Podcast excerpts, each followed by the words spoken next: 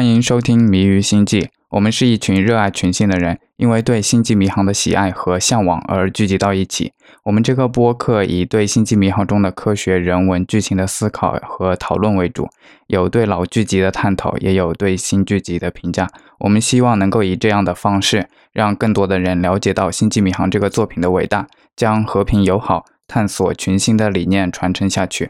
嗯，对节目有想法、想进一步与我们互动的听众，可以直接在节目下方评论，也可以发送子空间通讯邮件到 subspace signal at qq 点 com，或者是在微博上直接艾特我们。也欢迎加入我们的 QQ 群五九幺五四六八四三。好，那么新的一期是我们的第六十几期来着，是我们的第六十八期。我们这一期讲的是皮卡传。线上的是我 Crazy EMH，还有胡子和大福，出来打个招呼。Hello，大家好，我是大福。好，我们这一集的话是第一次做这种书评的形式啊，以后可能会继续吧。我觉得会继续，因为首先有克克舰长的自传，嗯，然后以后会有珍妮薇舰长的自传。我觉得这几个舰长的自传可能以后都会有，然后还有一个就是和这个皮卡德自传是同一个作者的那本，就是讲星联历史的那个书也挺好的。哦，就是那个一百五十年话星联历史是吧？对对对，哦，那个我想看，我想看，我们下一期做那个。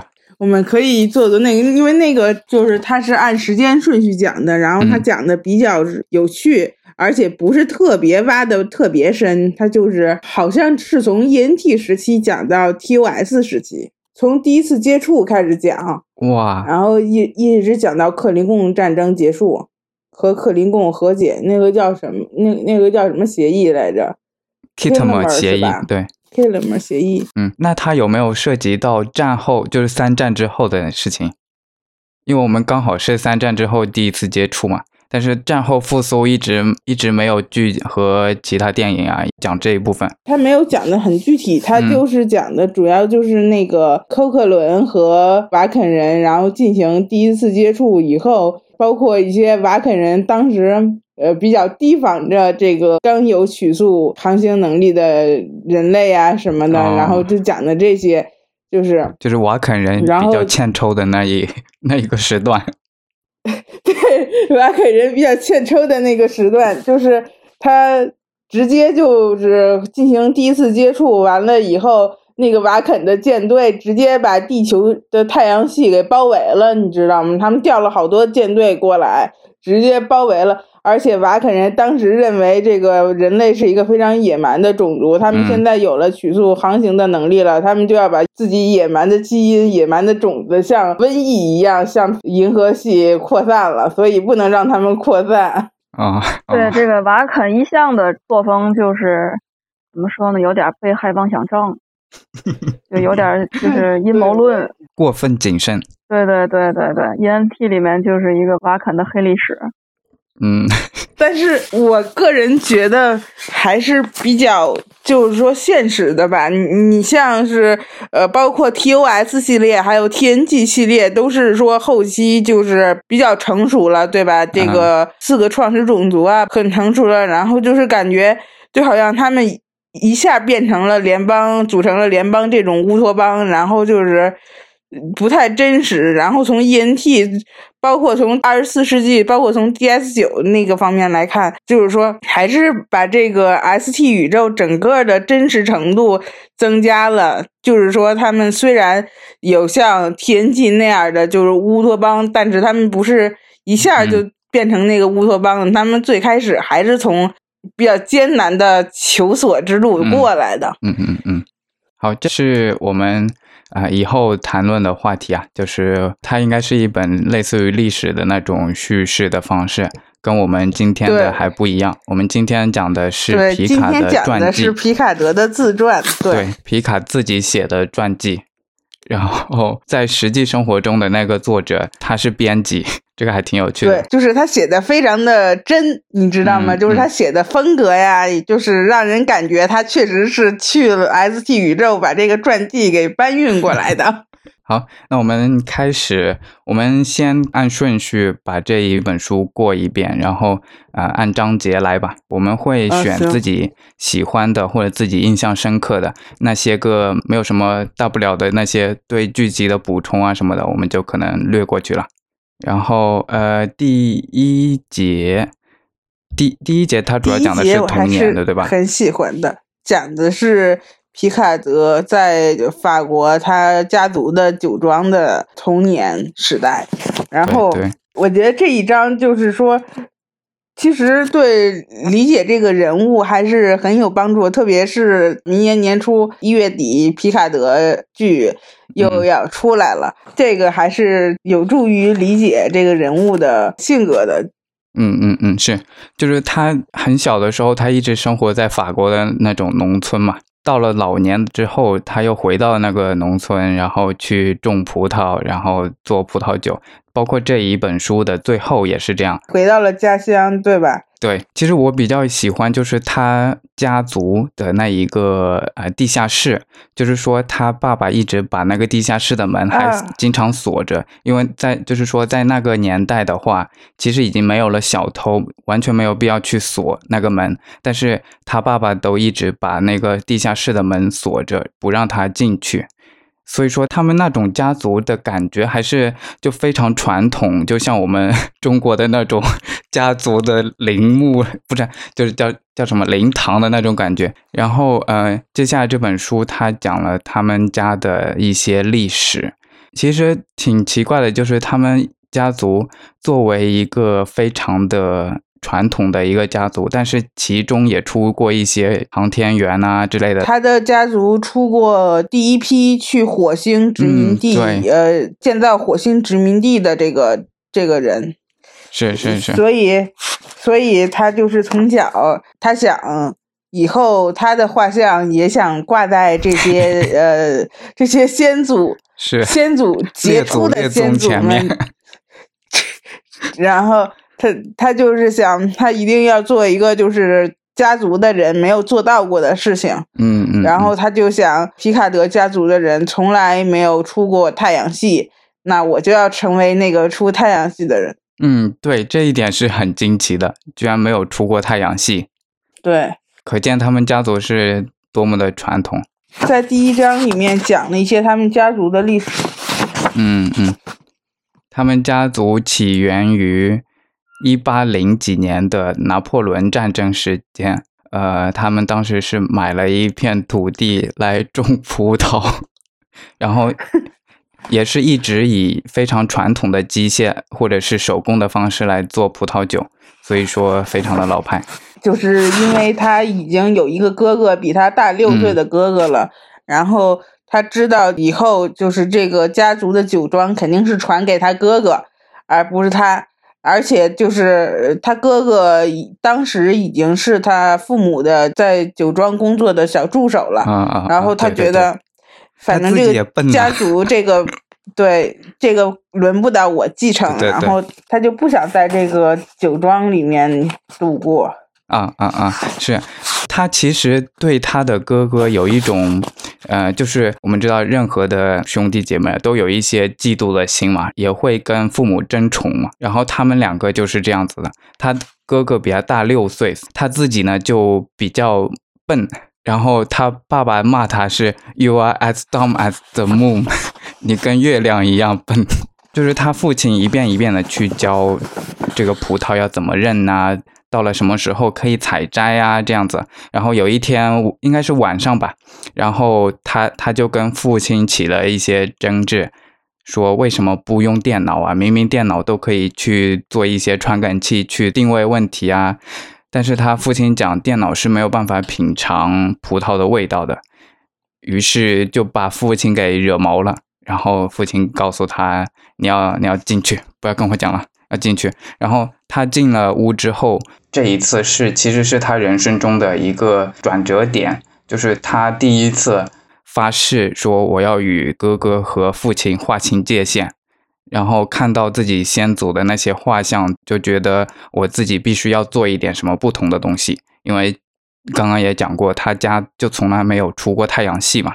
所以他想要找到自己的路，那当时他母亲就鼓励他，就是他本身的兴趣也是在那种太空探索的那些书，然后他家其实那种书并不多，他还去他朋友家去读这些书，然后他母亲就非常鼓励他这种兴趣爱好，嗯，然后经经常带他去博物馆啊这样子的，他家属于那种比较传统的，包括他们就是自己种吃的呀，然后虽然生活在二十四世纪，但是他们家没有多少当时的一些科技啊什么的，对对，然后所以他就不得不去朋友家找这些。好像还没有电脑对吧？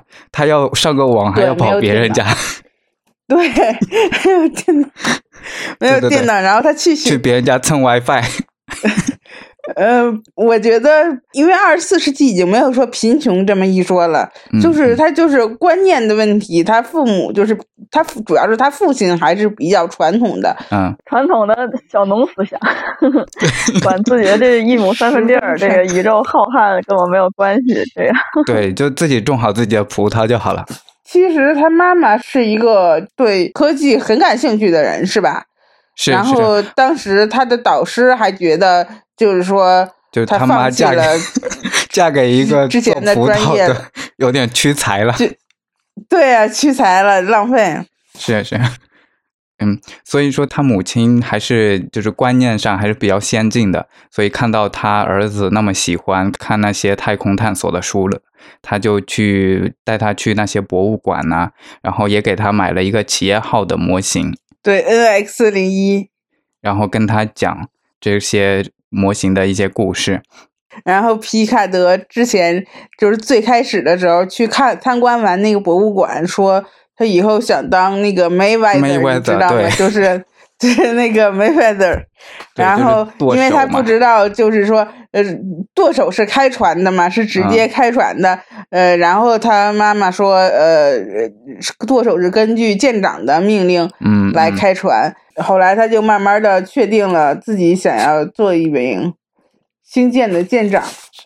嗯嗯嗯，对其实我觉得看第一章就是让人感觉到怎么说呢，就是最比较让人泄气的，就是虽然皮卡德是一个虚构的人物，但是这个人他七岁他就知道自己这辈子想要要什么，他自己想要有目标，而且确实是他真正的理想，不是说那个年纪的孩子就是说今天想做这个职业，明天以后啊想做那个职业，真的就是一一辈子的理想，然后他就定下来了，他真的是坚持下来了，我我觉得特别牛。嗯是。对，因为七想想岁的时候吧，年的理想都说实去干嘛在的，我还在啊，我还在那个家门口玩泥巴，人家皮卡德都已经想立志当县长。对对，而且他是一直在努力，就是说他从下定了这个决心，想要朝这个目标的时候，一直在查怎么能够顺利的考进星舰学院。是，他就好好读书，好好学习，天天向上。对，呃，他就是不仅是非常有针对性的，从小就开始训练自己在这方面的这个什么，包括他呃，他知道星舰学院也要求一些体能啊什么的，嗯嗯，然后他也开始做一些针对性的呃运动的训练呀什么的，就是特别有针对性的，对，对吧？这个目的性好强啊。对，就感觉他在小学一年级的时候就知道自己以后想要考哪个大学，具体是哪个大学，哪个大学招生有什么要求。完了，他从一年级就一直努力，努力到高考的时候，是是是，就是那样。其实他去那个新建学院那么努力的学习，还有一方面就是他的哥哥经常嘲笑他，所以他才发了狠，发了愿，我一定要去新建学院。就是他哥哥一直在嘲笑，因为他自己也是摘葡萄啊这些上面非常笨吧。而且他爸爸一听说他嗯就是想要考新建学院，就非常的不支持。嗯，然后最后呃后面也说了，是因为他爸爸年轻的时候也是试图考过新建学院，但是没考上。啊，对，是，对，觉得他爸爸也真的是太变态了。就是他明明自己以前也是有这个梦想的，然后也是为之奋斗过，但是没有考上嘛。那他儿子，他他是害怕他儿子被打击吗？反正我是，哎，我是不理解他父亲这个角色。我我觉得可能是可能是觉得他儿子会被打击，然后也有可能是觉得他非常愤恨，就是新建学院没有录取他，就好像那个《哈利波特》里面的那个佩妮姨妈，就是她试图想要进霍格沃茨，但是她她是一个麻瓜，然后霍格沃茨不收她，然后她她就特别痛恨巫师，因为她也想，她曾经她也想当巫师，但是她不是，啊，她嫉妒。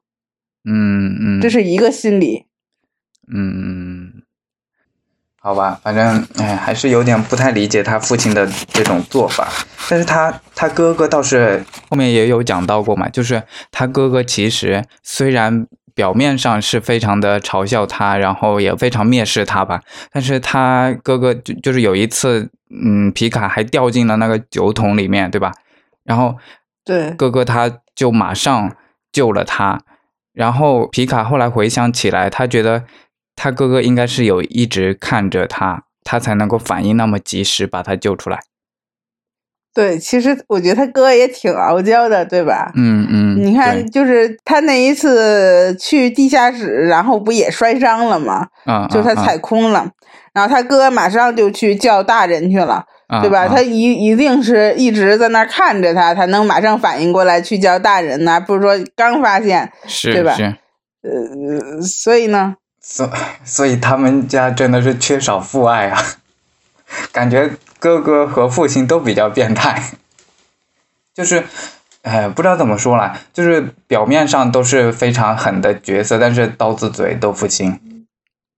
对，总之这个童年部分，我觉得他写的还挺有趣的。嗯嗯。嗯，其实我看到这一部分的时候，我是因为这里面讲到一个，就是他们他们吵架的那一次是晚上嘛，因为在白天的时候，如果是去收割葡萄的话，就会遭到很多蚊虫嘛，然后所以他们把很多农活都安排到晚上，然后就勾起了我自己童年的回忆，也是很多很多农活都会安排在比较早的时候，或者比较晚，中午就不会出去了。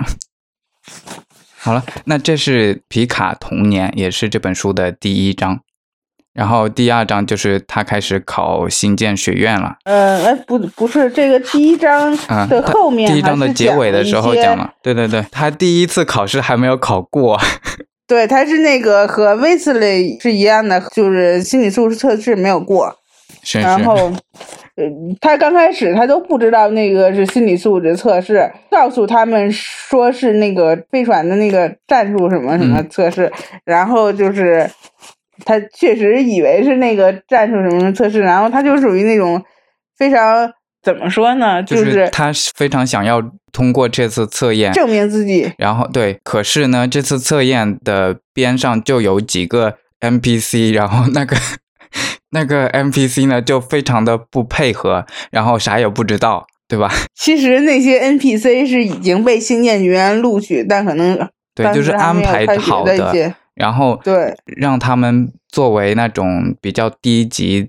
嗯、然后也不知道操作的那些船员，然后看被试者的那个时候的心理状态会不会急，会不会跳街骂人，反正就是一种压力测试。对，然后皮卡德就就跳脚了。等到他第二次申请的时候，他问了那些 NPC 说：“你们现在就是知道这些基本操作了吗？”然后那些 NPC 说：“是我们已经受过这个专业训练了。”然后他就意识到，也许他不应该就是说。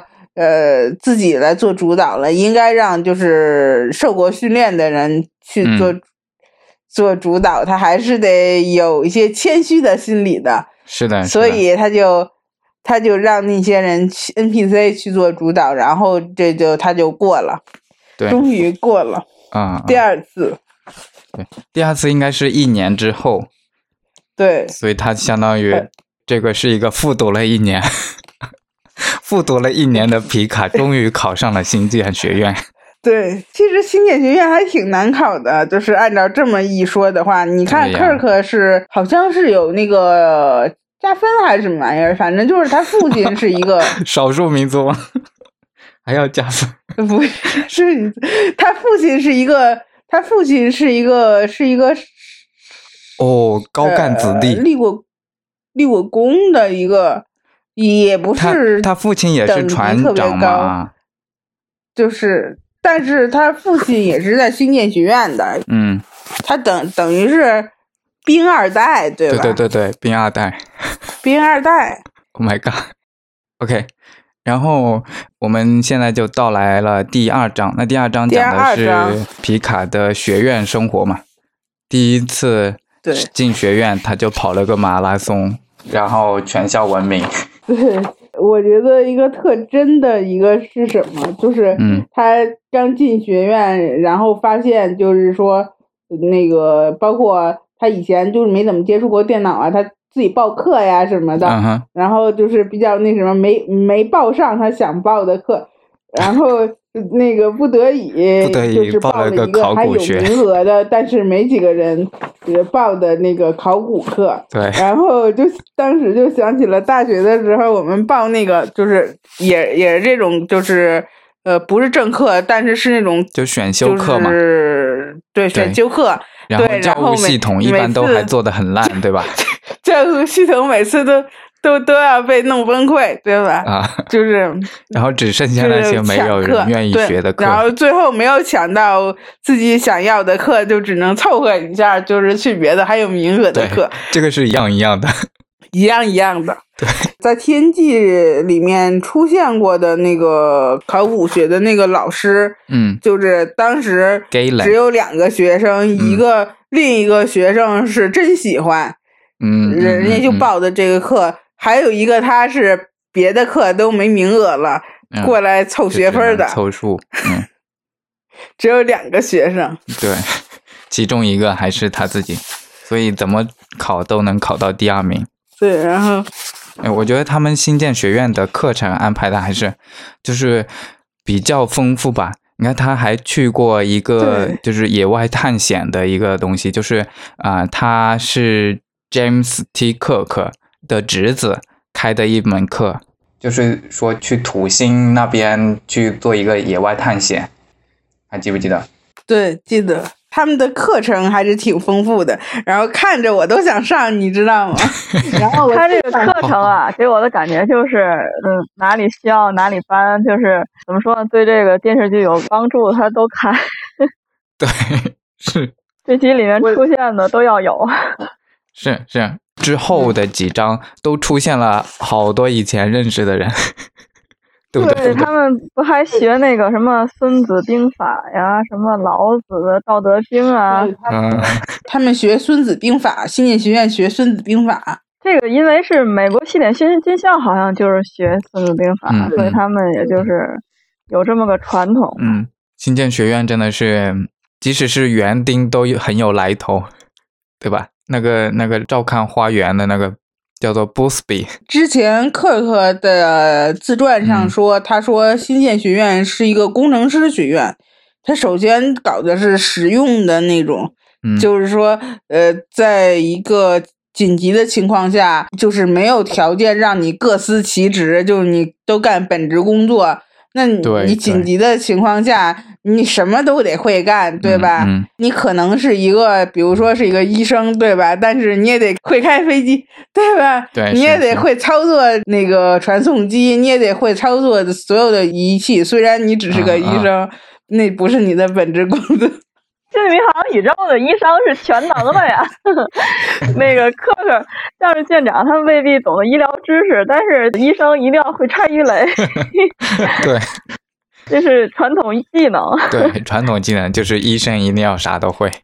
在所有的这些课里边，我我个人最想自己上的就是那个联邦历史，那个联邦历史课，我就很哦哦，不是哎，这本书有讲到吗就是皮卡在上这门课啊 的这种，呃，我有点没有印象了。我忘了是这本书还是克克的自传了，反正是呃有有一本书里面讲了一些新建学院的都开了什么啊课程，啊，然后接下来这这一章就是讲的他们那个同学之前就是在 TNG 里面也出现过，就是那个有有一集是 Q 把他送回就是学院时期，然后让他重新考虑，就是和那个外星人打打架，打架的导啊致他对导致他心心脏就是呃扎了心的那个那那一集里面讲的他的一些同学，包括那那个女女生叫啥来着，我忘了。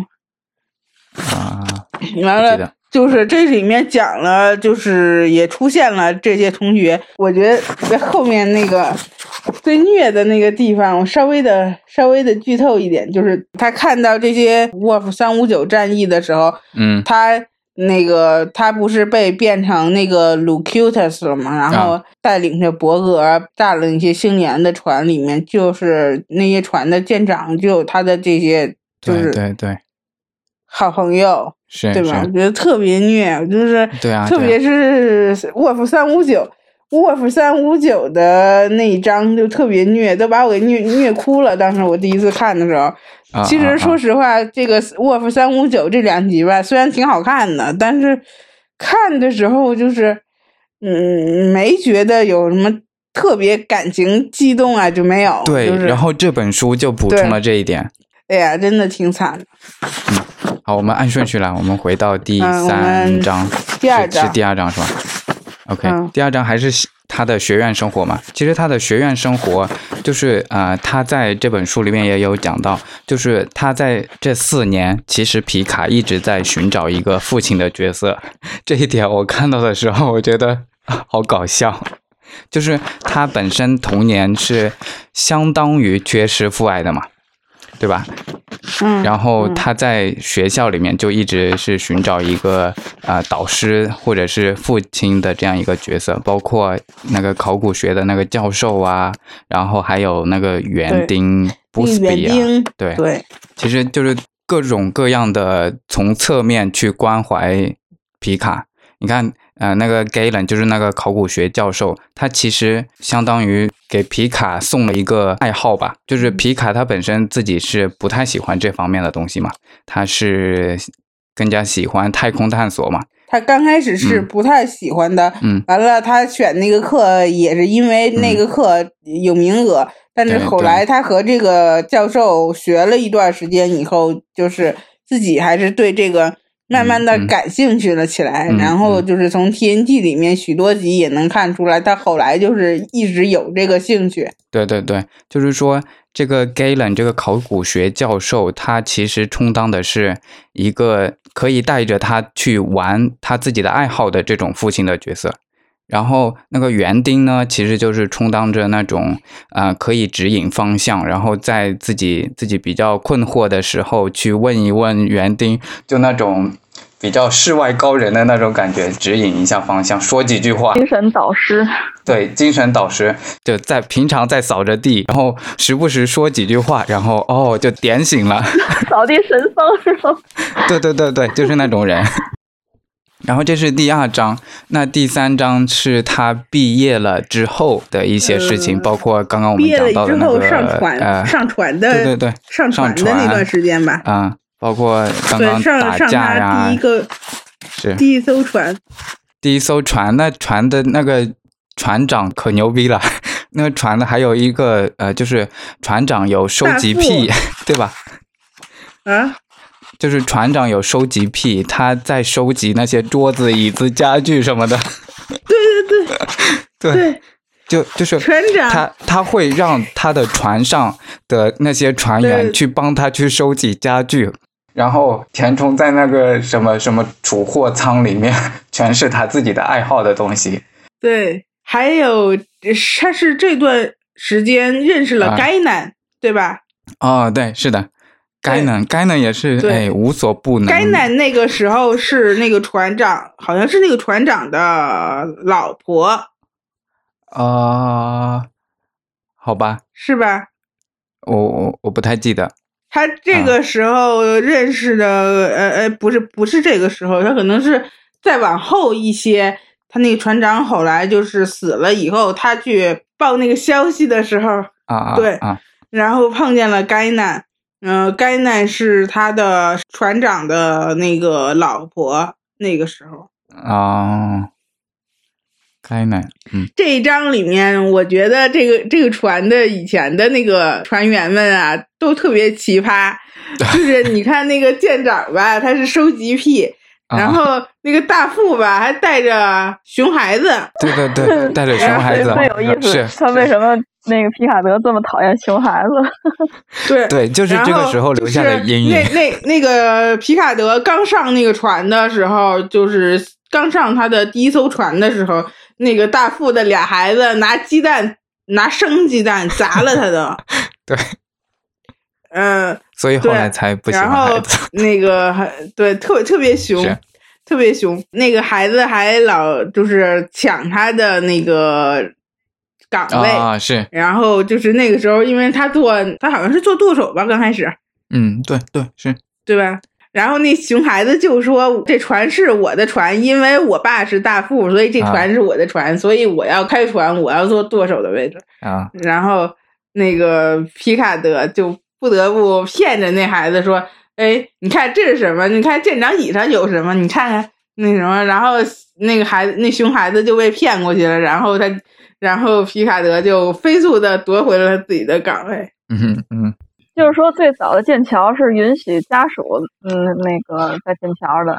对，允许带孩子的，他那个应该是 就是他可能整个管得也船都太不是严对吧？就是对就是不严格普通的船，就不是那个旗舰那种管的严，嗯，但是就是就是管的不太严，然后很明显舰长大副关系也不错，对吧？嗯，嗯对，那个就所是全船的人都知道这个这孩熊孩子是大副的，就是大家也都容忍着，就是孩子嘛，然后嗯不怎么敢管。啊熊孩子就在剑桥上玩儿，，OK，这是第三章，第四章讲了什么来着？第四章，第四章第四章好像没啥，有有什么笔记吗？没有没有，第四章我没有记什么笔记，可能就是太无聊了吧。他还是在讲他在这艘船上的事情，然后到了第五章，他就已经开始接手管那个 Stargate 追星号了，关星号啊，关星号。那个时候他已经认识该南了，就刚才我说的，他去给那个他的老舰长呃报丧的时候，就是认识了那个是该南。是，还认识了 Crusher，就是呃 Wesley 他爸爸。对对对对对，他爸爸是一个非常呃怎么讲，就是呃就是能力非常强的一个人，然后经常在在岗位上提醒皮卡的一些事情，所以他们两个合作的非常愉快。对，嗯，可惜后面他死掉了。好像是这里面写了一些，就是说那个 Wesley 就是小的时候，那个夸事儿，呃，嗯那个他爸爸带着那个小孩儿威斯利来来找那个皮卡德这个青年，我忘了是不是我记错了。哦，有有这个有这个，在后面这个 Crusher 应该还没有遇到 Beverly，所以这还是他们年轻的时候一起共事，然后一起处理一些求救信号啊这样子的一些任务。对，嗯比较有意思的是，他们碰到了那个卡达西的船，然后那个卡达西的船在偷复制机，对，卡达西的船偷复制机，就是你很难想象，就是那个时候，就是卡达西居然连复制机都没有，还要偷偷联邦的。对对对对 嗯，啊，然后他们看一下还有没有其他的任务哦，还有一次就是嗯，他们去执行一个任务，就是他收到了求救信号，那一个小行星要撞地球了，撞他们的星球。对，然后我觉得这个故事还就是还挺好的，就是说，嗯，他们去把那个小行星去割开，然后避免这个小行星去撞他们的星球嘛。但是即使后来它割开了之后，也没有避免灾难，那个一些小的碎片呢，还是掉到了这个行星上。然后这个行星呢，又是很多很多森林的一些呃一个行星，所以这些小碎片把这个行星点燃了。对，如果他们不去这样子去做，不去把这个小行星割开的话，那一坨很大的质量的小行星去撞地球的撞这个星球的时候，就会有一个效应，就是它会有撞击冬天。就是说，它撞到了这个星球，然后引起了一些火山爆发呀，这样子的地质灾害，所以就会让天空遮天蔽日吧，然后这样子没有了太阳的话，就会有很多的物种灭绝。但是他们去去把这个小行星去割开了之后，那些小碎片点燃了森林嘛，然后这些森林的灰烬呢，也起到了同样的效果，也是遮天蔽日，所以也导致了这个小行星上的物种的灭绝。他首先他执行这个任务的时候，他们就在讨论这个要不要这样子做，值不值得这样子做，就是因为他也违反了那个 Prime Directive 嘛，最高指导原则。然后嗯他们是看到了这个星球上面的一对父子，然后那父子在好像是反正就是在走路吧，然后让皮卡心软了，觉得一定要去救这个星球，但是最后也没有救这个父子的命运。我觉得这个故事还挺唏嘘的。其实这个故事底子比较好，虽然它在这个整个篇幅中只占了一点点的篇幅，可以扩展一下。OK，那那往下走，第六章，第六章的话，呃，他母亲病了，对吧？就导致皮卡需要回到地球。回到地球呢，啊、遇到了他毕业典礼上，还有就是他入学的时候碰到了那个将军，Hanson 将军。这个将军是要他留在地球上做一个指挥的文职，调配一下物资啊，这样子的一个参谋长的角色。皮卡拒绝了，他还是想当关心者的舰长，所以呢就离开了。哦，其中还有一个比较渣的事情，就是皮卡他碰到了他的那个，就是照顾他母亲的那个人 Janice，一个小女孩儿，然后皮卡没有勇气向那个小女孩告别，然后就直接飞走了。这真的是是是没有勇气吧？我感觉是什么？就是这个《星际迷航》里面所有的所有的舰长，从克尔克开始，他们就不是太想要，就是升官儿给他们升官儿，他们也不愿意升，就是对对，他们就就是想想在前线指挥新舰，因为我说实话的，我我我觉得他们这个心态是什么？因为在太空里面飞着，然后你指挥新舰做舰长的话，在这个这一个舰的范围内，你就是属于是权力最大的，你是舰长嘛，对吧？对对对对，嗯对吧？就有时候还、那个还不愿意听那个新联总部发回来的命令嘛。对。将在外，军令有所不受啊，就自己是老大嘛。对，如果你是个将军或者是坐办公室的，嗯在总部，然后你就要遵守这个这个 chain of command，对吧？对对对你你就你就是这个 command chain 里边的一个小螺丝钉，啊，啊对吧？是你得你得呃按程序，然后上面有上级，下边有下级，就是这样，就是还是被呃禁锢在一个系统里面，所以他们就是自由啊惯了，啊是对吧？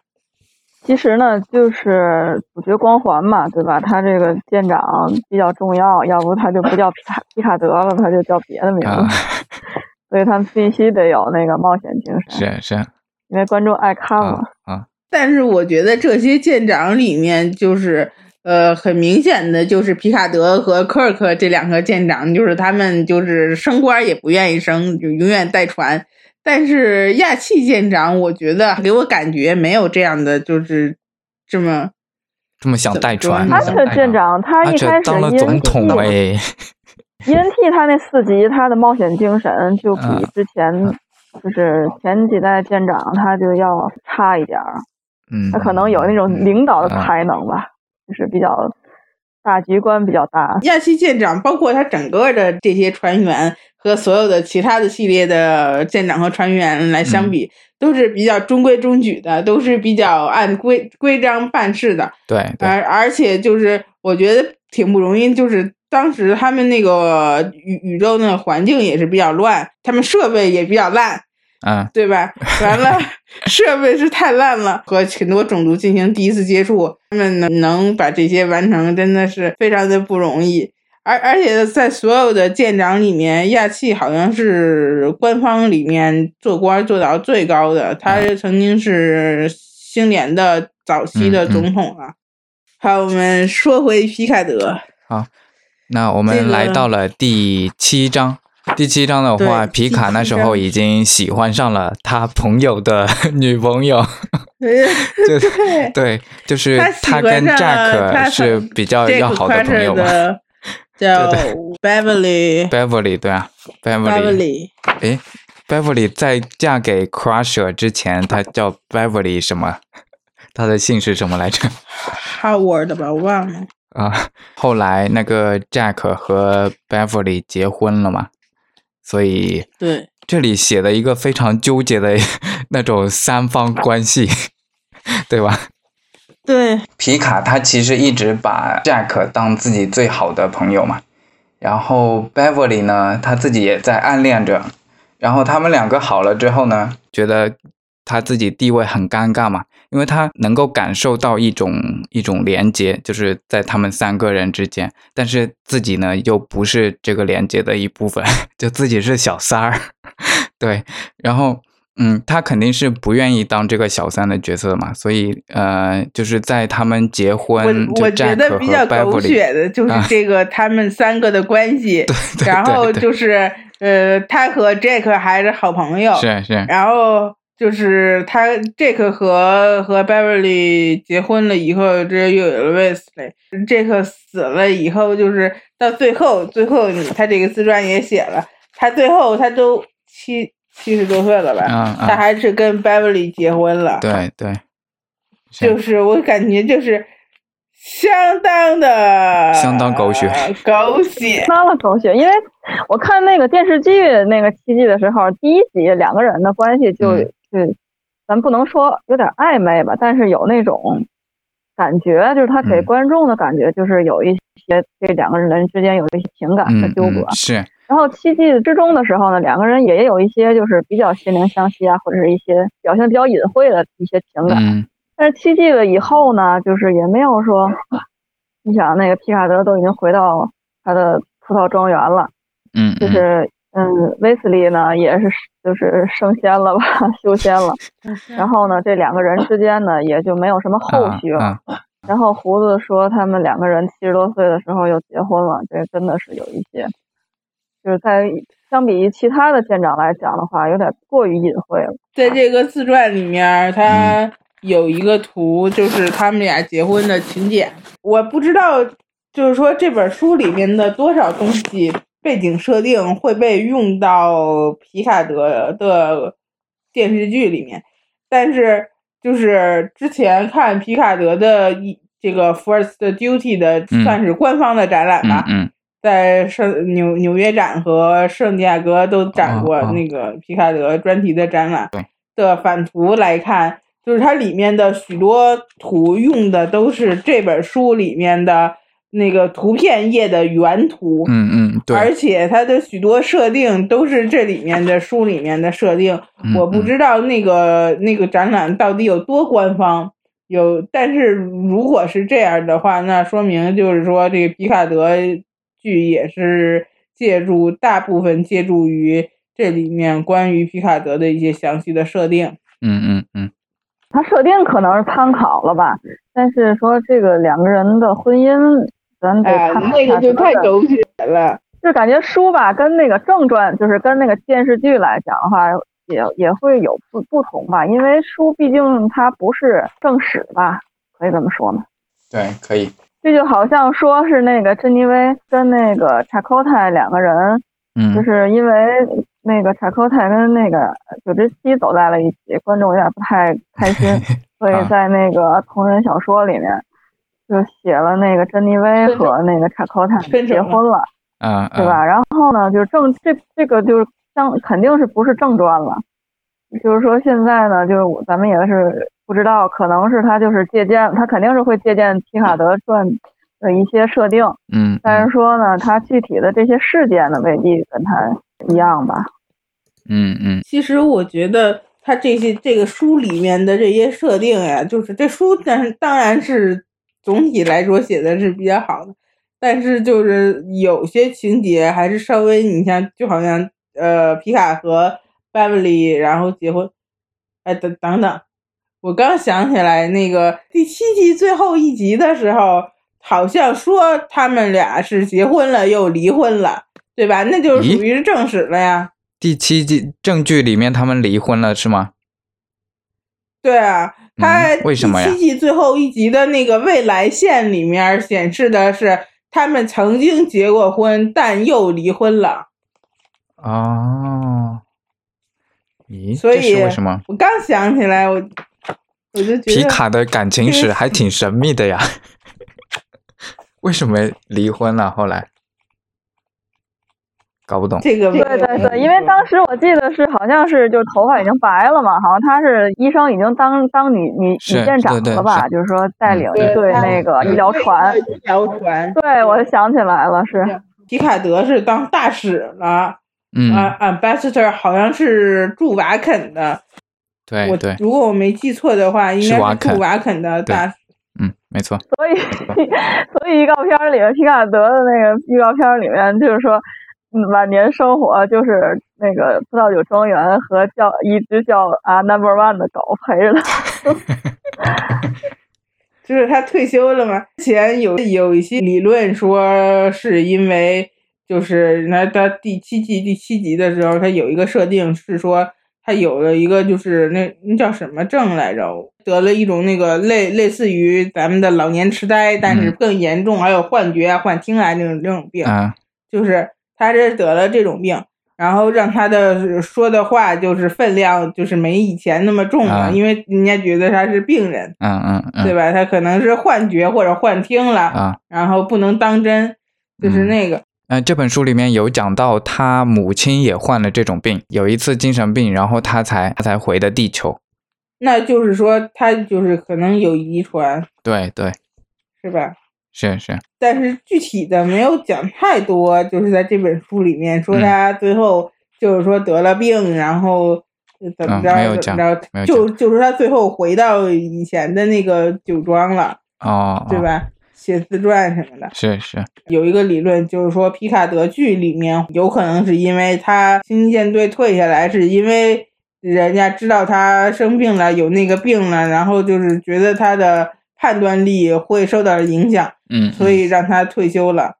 天际是他带着进取号探索宇宙的故事，皮卡德剧有可能是说，呃，在他发现自己的判断力受到影响，呃，是因为生病而。逐渐的丧失对自己呃思维和身体的控制的情况下，他呃探索内心，然后他重新找回自己，就是这样的故事。好，那我们先回来哈，现在就到了第八章，这可死呃战死了嘛？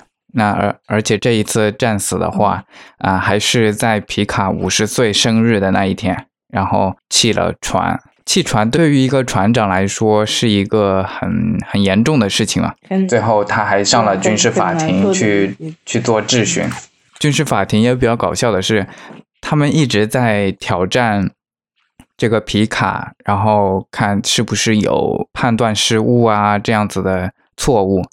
那最后结果居然是比较比较搞笑的，就是就有点像是走进科学，就是。弄了很多的假设，然后最后的结论其实是星际舰队不应该让这么老的船去服役，唯一的错误就是这个，所有的呃皮卡的判断啊、大副啊，然后那时候的其他船员都没有问题，都没对，没没有没有问题，就是裤子都脱了给我看这个，居然是锅甩到了星际舰队上面。那不能甩锅到主角上面对吗？人家是主角对吗？啊，就是他这个法庭质询这里，他其实写的还是比较紧张感的，他的他整个的风格。结果最后，对结果就好像走进科学。对对对，走进科学。结果最后还是走进科学，啥事儿也没有。其实是星际舰队让这个船服役太老了，太久了，好像是有六十三年。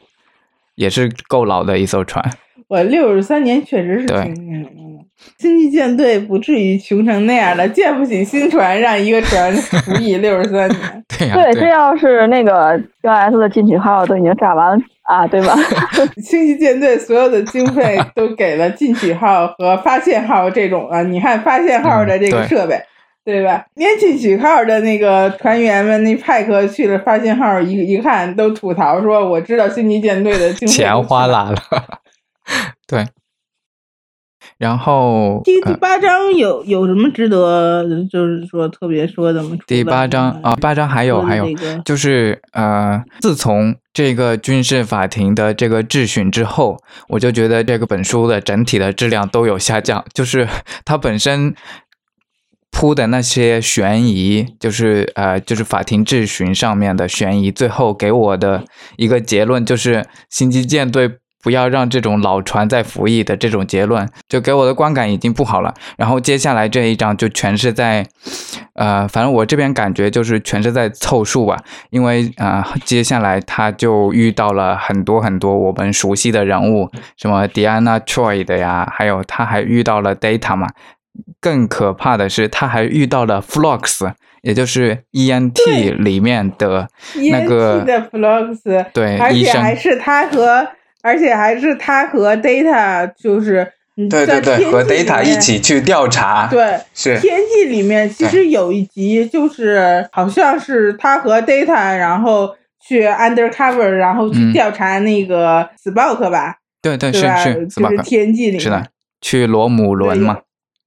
呃，去罗姆伦，嗯，那伪伪装，然后这个就显然不是讲的，就是那件事儿之前，就是 N 多年以前，就是呃，他和 Data 第一次合作，那个做卧底，对对对，然后去去这个，嗯，D Nobile 那个这个这个医生的医生的母亲，对，他还还活着，这都多少年了，这 还活着，又是一个长寿命的种族呗。对，长寿了吧？二十二世纪、二十三世纪、二十四世纪。说到那个 Flux，就就就挺有意思。他是二十三世纪，他是二十二世纪的人。对。然后那个皮皮跟 Data 还能见到他，这都 这都比瓦肯 比瓦肯活的时间还长了。本来他们那个星球，我就我就挺羡慕的了啊，就是说那个你可以有三个。老婆三个老公，对吧？交叉的家族关系，这星球都是亲戚。现在 全都是你们家。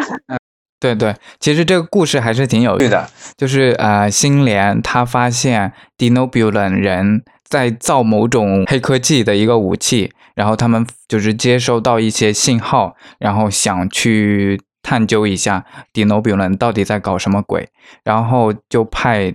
嗯，皮卡和 Data 一起去调查，然后最后发现他们其实是在研究一种叫做子空间引擎的这么一个东西，就是因为呃 d e n o b u l a n 它这个人种，它在两百年前就一直被入侵，然后后来。当然，嗯，就是新年过来之后，他们就比较和平嘛。但是在这个时间点的话，新年也是不太平的，因为旁边就有卡达西呀、克林贡啊、罗姆人啊这些这些外星人的呃一一些争端吧，就是边境上都会有一些争端，所以他们 Dinobulan 他不太想再次陷入这种战乱，所以他们要把整个星系都折叠进入子空间，然后这样子就就跑走了。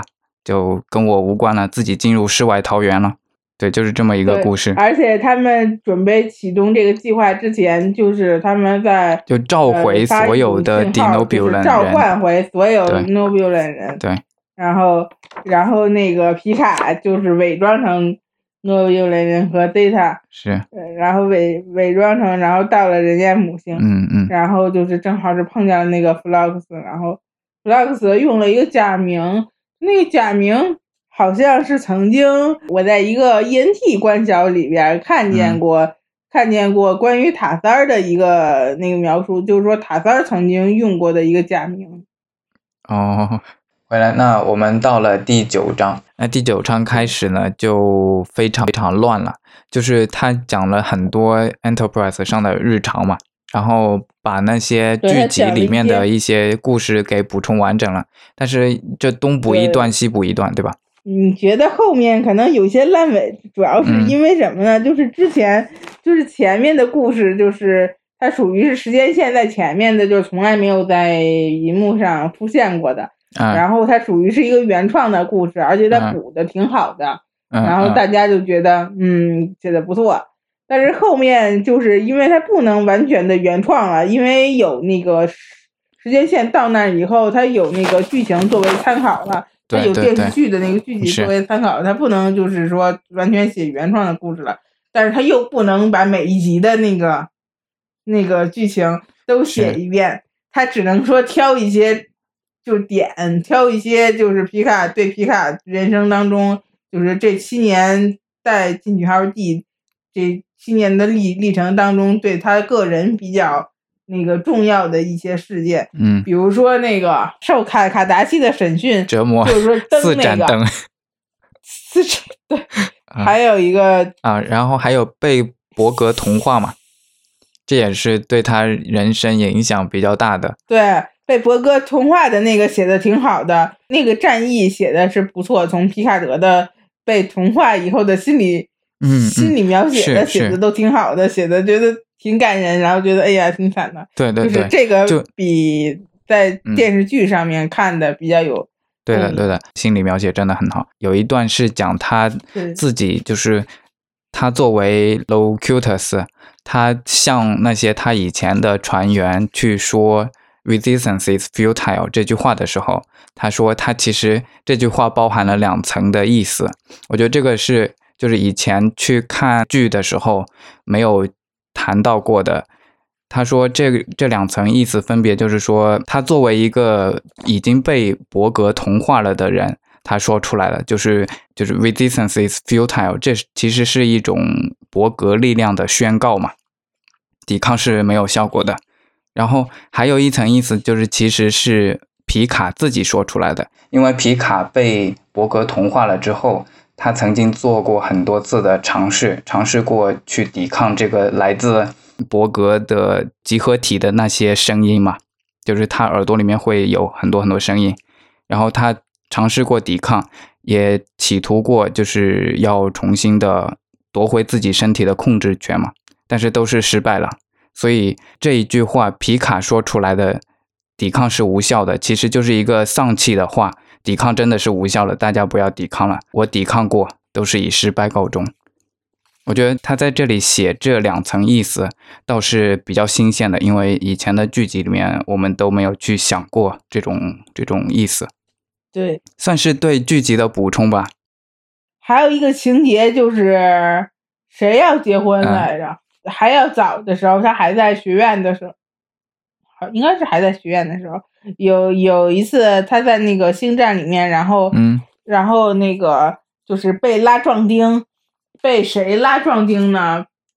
被那个，嗯，TOS 里面一个我忘了是谁，被谁拉壮丁给那个 Bug 当伴郎，呃，仪仗队，仪仗队，哦，对对对，然后 他还见了一下那个是这样 s a r i k 然后，然后。然后那个萨瑞克还问他是不是什么？对对。呃，地球人有有有有什么？就是结婚的时候有什么传统啊啥的？就是那个情节，刚才忘了说了，觉得挺有意思的。啊啊啊！好，那继续回到这边，就是第十章的话，也是一些补剧情的一些 没头没尾的一小段的补剧情的那种描述。然后，呃，里面我想提的一个就是他讲到，就是皮卡他跟瓦肯人，他跟 Spark 进行过心灵融合，然后跟 Sherrick 也进行过心灵融合。对，然后他在这边他讲到这两次心灵融合，其实对于皮卡的性格的塑造有很重要的作用。皮卡他跟瓦肯心灵融合过程中，他会去了解。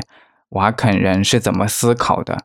所以他皮卡这个人对感情的控制非常的强，所以他嗯，我们平常在荧幕上看到他，也是更多的时候是一些面瘫脸嘛，就是他不会把感情表露出来，这是比较内敛的一个人。在带船的时候，工作期间是非常专业的那种，对吧？他。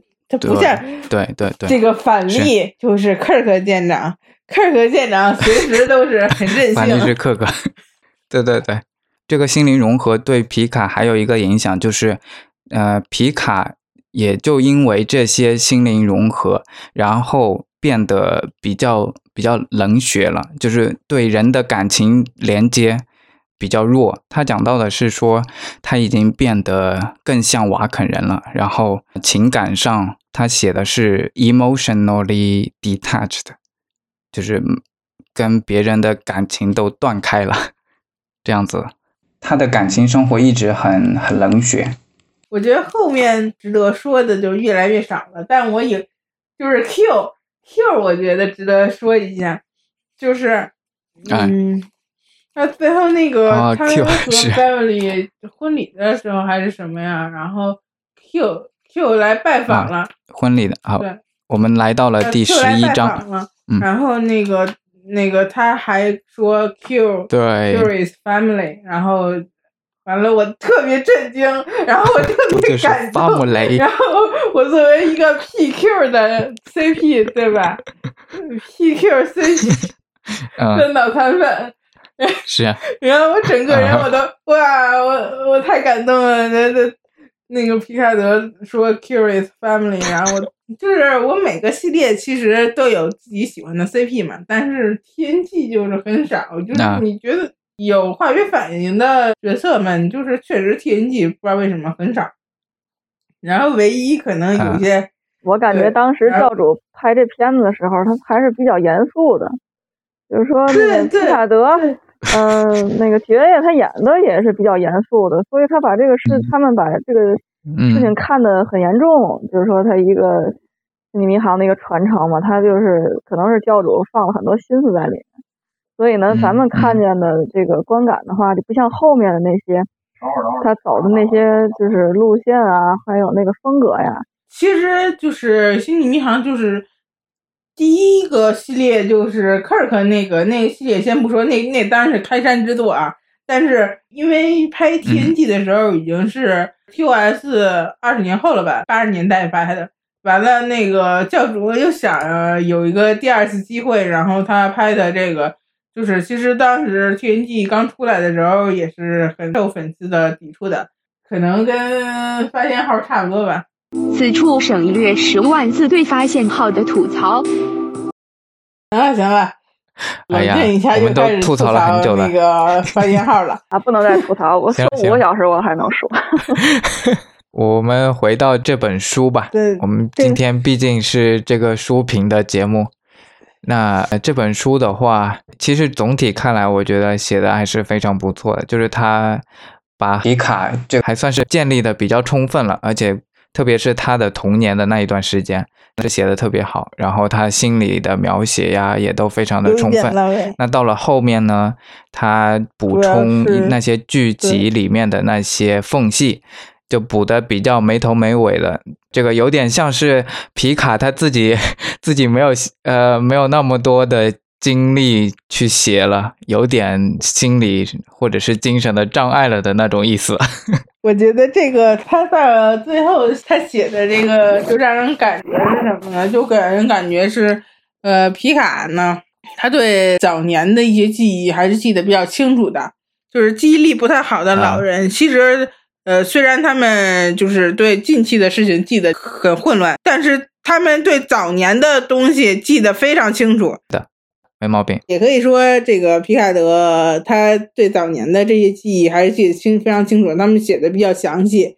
但是越就是往后呢，他可能就是记忆就是有有一些就是只有一些就是特别特别有创伤性的记忆，他记得清楚。片段式的记忆，像那个被同化的时候的。对吧？啊呃，像是那个几盏灯似的，然后被卡达西人那个被卡达西人折磨的时候的那个比较创伤性的记忆，他记得比较清楚，写的比较详细。那其他的就是琐碎的那些事呢，他可能记得就不是很清楚，所以他写的就不是很详细，有一点混乱。然后最后写下去呢，就是感觉没有前半部分的质量高。那如果要是把这个带入约特本人呢，还是可以解释得通的吧？嗯，其实就是那个 David Goodman 后期比较仓促了，肯定是截稿日 deadline，然后临近，然后然后急着截稿。我现在就是还想说说，就是那个真妈的自传，你们对真妈的自传期待吗？都有什么都有什么期待？真妈的还行吧，不是特别期待，有就可以，没有也就那么回事儿。呃，你是不是很喜欢 V O Y 吗？呃，也没有啊，就是 V O Y 里面的角色，可能真妈不是最喜欢的，而且看起来的话，真妈没有那么多的背景故事值得去挖掘，这是我个人的感受啊。其实真妈的背景故事确实是比较，怎么说呢，比较简单。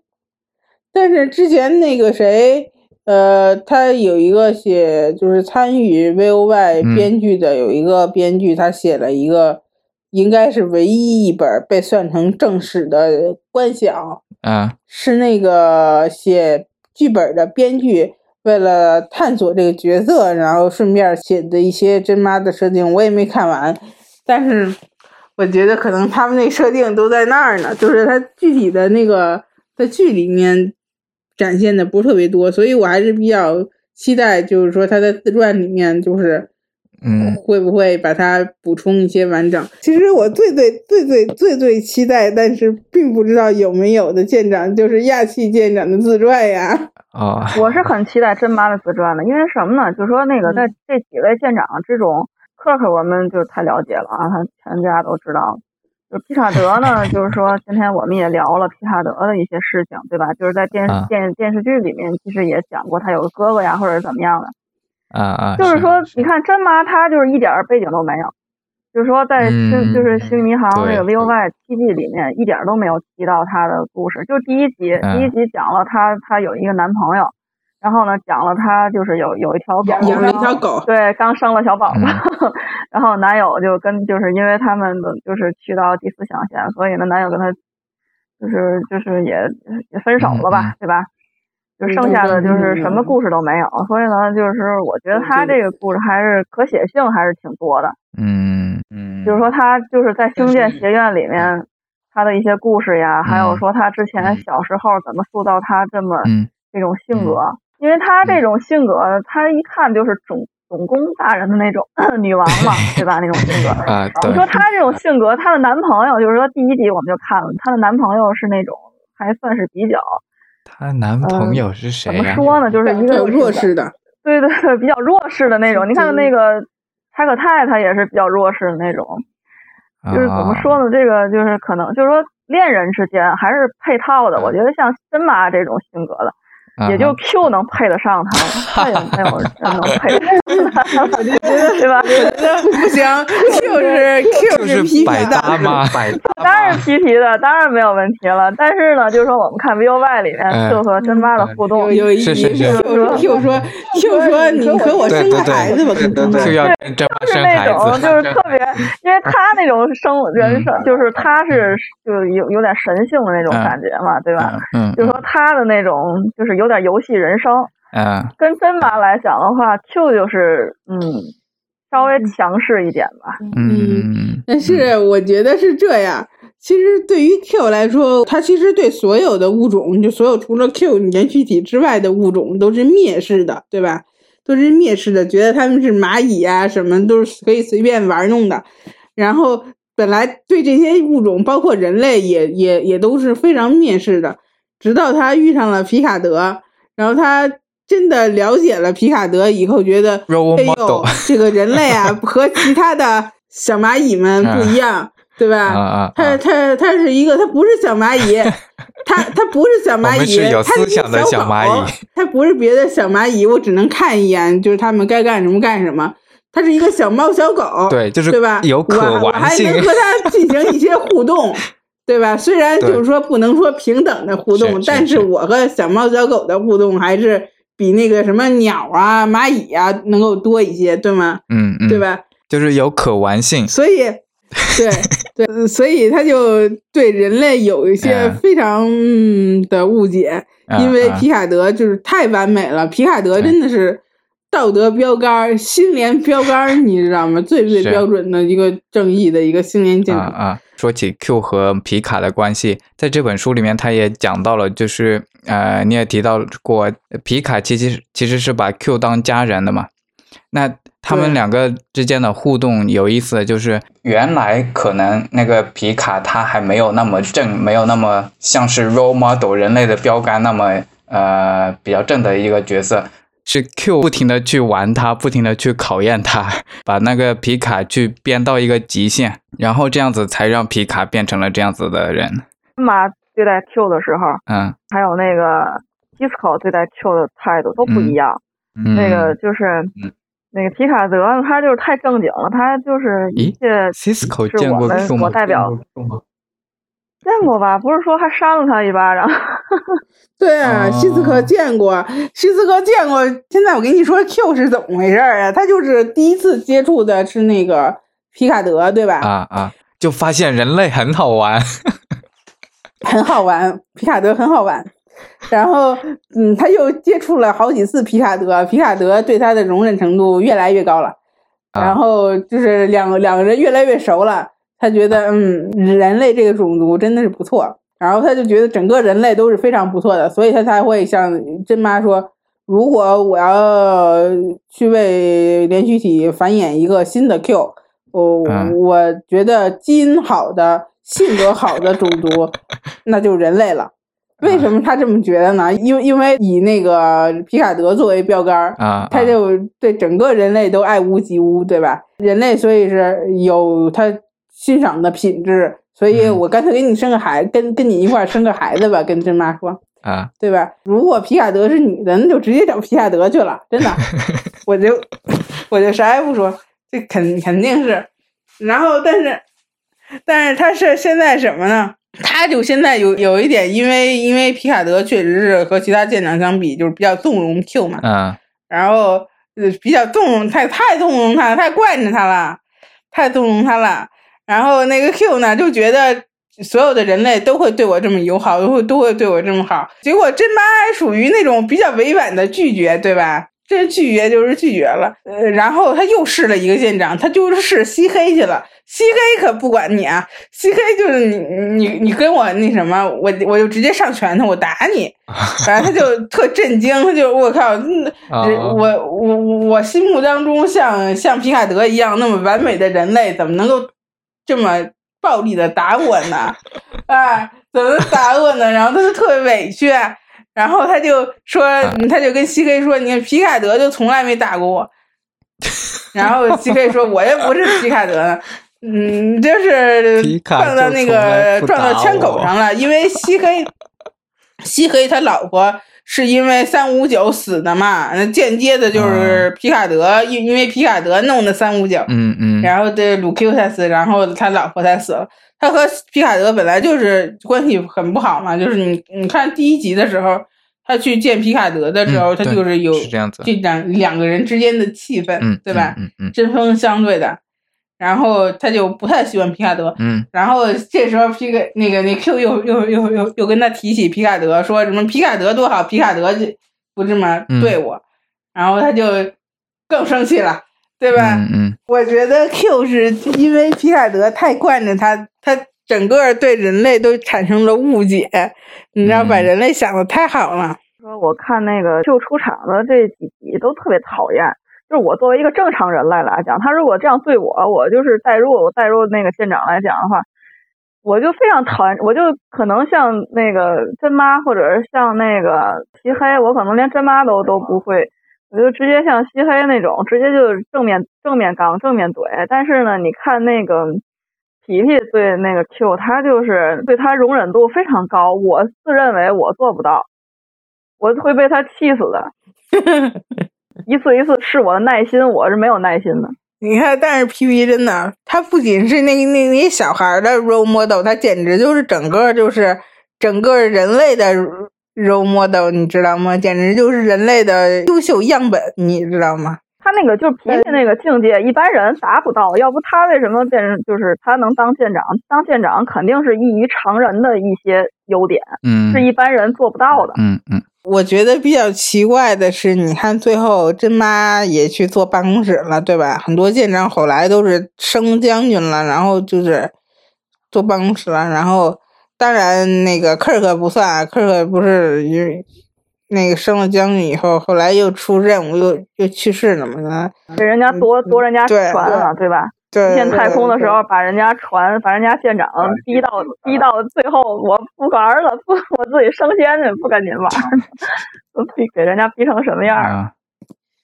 嗯，皮舰长呢，很奇怪的，就是他他去当大使那个算是正史吧？算啊，算啊。是啊，他是最后一集嘛。我觉得他那个就是就是皮皮舰长，他最后当那个就是大使，他可能受到 s a r i 的影响很大。对对对，他去瓦肯当大使了，跟那个毕竟融合过之间父子之间，对他们的影响给他影响很大。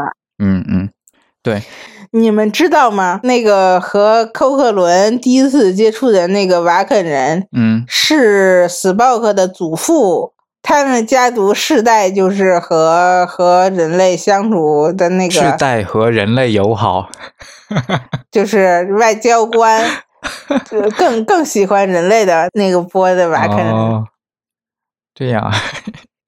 有意思，就是我看完这本书，我们拉回来哈。我看完这本书之后，呃，以前我是比较觉得，就是皮卡他本身他的人物的复杂度没有其他的船长高，包括真妈，真妈，我觉得真妈本身他也没有什么人物复杂度。克克，你看他比较他的冲劲比较足嘛。然后他也到处干一些就是不那么符合规矩的事情。那西黑那边呢，那就更不用说了，就整个就比较黑嘛。西黑最后都是黑的了？对对。西黑有一集都是黑的，我那那个什么骗那个罗姆伦人哦，是吧？那一集统一战线，然后做的那个事儿。对对对对。我就觉得，哎呦哎呦，就是三观都要碎了。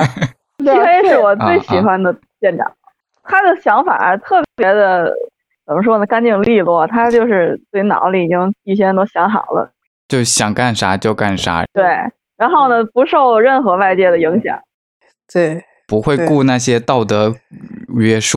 对，那皮卡呢？他本身就给人的感觉就很正嘛。那看完这本书之后，就觉得这个正的人，他也是有原因的。他的关于他的那些童年啊，还有他啊，后来慢慢的怎样变成这个人这个样子的。其实刚刚你们问我希不希望有珍妮薇的传记，其实我觉得珍妈的话比皮卡更加的。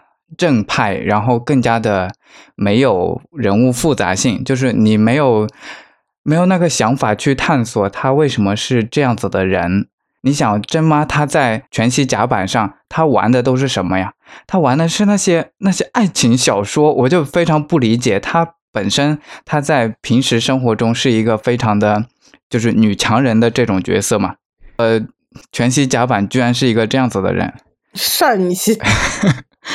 我觉得这个不冲突啊，嗯，就是说他就是咱们还是说第一集的时候，她有她的男朋友，对吧？她就是说她对爱情也是有一定的崇敬的，嗯，对，是这样，可能是有一些反差吧，她的爱好和她现实的这个性格呀，啊，还是有一些反差的。然后，嗯，而且就像你刚才说的，就是真妈的塑造呢，确实就是不够特别充分。然后甚至比皮卡德就是塑造，就是在银幕上塑造的还是要虚一些，对比皮卡德还要还要纸片一些，就纸片程度来说，真妈 要更多一些。所以这个补充这个人物呢，使这个人物充实呢，呃，原创的东西呢，就是比甚至比皮卡德也还要多一些。嗯，所以我还是很期待的，主要就是出了这个自传以 后呢。如果他能把这一本书，就是他写的不错呢，他他把一本书那个里面把整个真妈的这个人物就是设定全都给补全了，包括童年呀、什么学院时期呀，然后他他第一艘船呐什么什么的这些事儿，如果都给补全了，让这个角色很充实了，我就觉得非常棒了，嗯嗯，对吧？是，呃，就是比现在这个光有剧，然后现在这个塑造就是。不是很全的情况下就是好多了。嗯嗯嗯。所以呢这这些自传呢所以我就希望所有的舰长都出为什么呢？因为所有舰长都值得一个非常完整的人设嗯是啊 对吧？今儿是不是就差不多了？十一点半了。嗯嗯。好十一点半了。那我们就今天就是这样然后谢谢大家的收听让我们更加期待下一次的做书评。好拜拜。嗯拜拜。Okay.